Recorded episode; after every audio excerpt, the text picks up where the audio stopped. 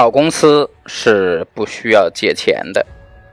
虽然我们不能绝对的从一个公司的负债率来判定公司的好坏，但是如果一个公司能够在极低的负债率下还拥有非常亮眼的成绩，那么这个公司是值得我们好好考虑的。一九八七年，巴菲特在致股东的信当中这样写道：“财富杂志里啊列出的世界。”五百强的企业中有一个共同的特点，他们运用的财务杠杆非常小，这和他们雄厚的支付能力相比，显得非常的微不足道。这充分证明了我的观点：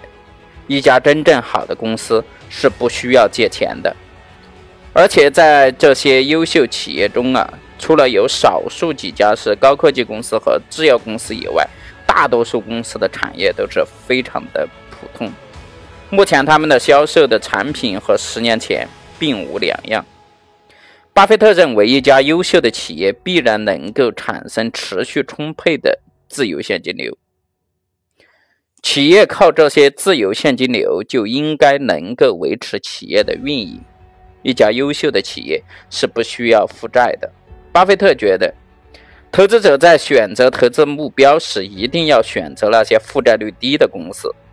公司负债率越高，投资风险也就越大。另外，投资者也要尽量选择那些业务简单的公司。像上文提到的那些优秀企业当中，大多数都是在销售着十年前的商品。在巴菲特看来呀，能够每年创造高额利润的上市公司，其经营方式。大多与十年前没有太多的差别。巴菲特投资或收购的公司呢，大多数都是这种类型的。伯克希尔公司旗下的子公司每年都在创造优异的业绩，可是都从事着非常普通的业务。为什么普通的业务都能够做得如此成功呢？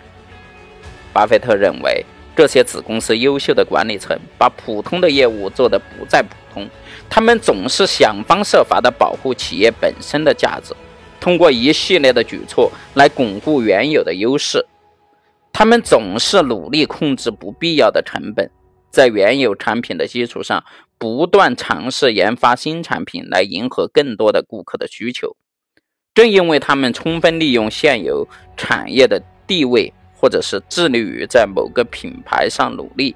所以说他们创造了高额的利润，产生了源源不断的自由现金流，具有极低的负债率。一九八七年，伯克希尔公司的净值增加了四亿六千四百万美元，较前一年增加了百分之十九点五，而水牛城报纸废墟的。海默西服、科比吸尘器、内布加斯家具、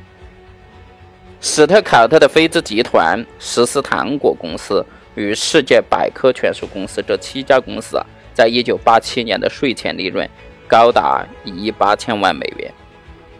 如果单独看这个利润呢，你会觉得没什么了不起啊。但是如果你知道他们是利用多少资金就能够达到这么好的业绩时啊，你就会对他们佩服的五体投地了。这七家公司的负债率都非常的低，一九八六年的利息费用一共只有两百万美元，所以说合计税前获利一亿七千八百万美元。若把这七家公司视作是一个公司，则税后净利润高达一亿美元。那么股东全业投资回报率就高达百分之五十七。这是一个非常令人惊艳的成绩，即使在那些财务杠杆很高的公司，你也找不到这么高的股东权益投资回报率。在全美五百大的这个制药或者是五百大的服务业当中啊，只有六家公司过去十年的股东权益回报率超过了百分之三十，最高的一家也不过只有百分之四十点二。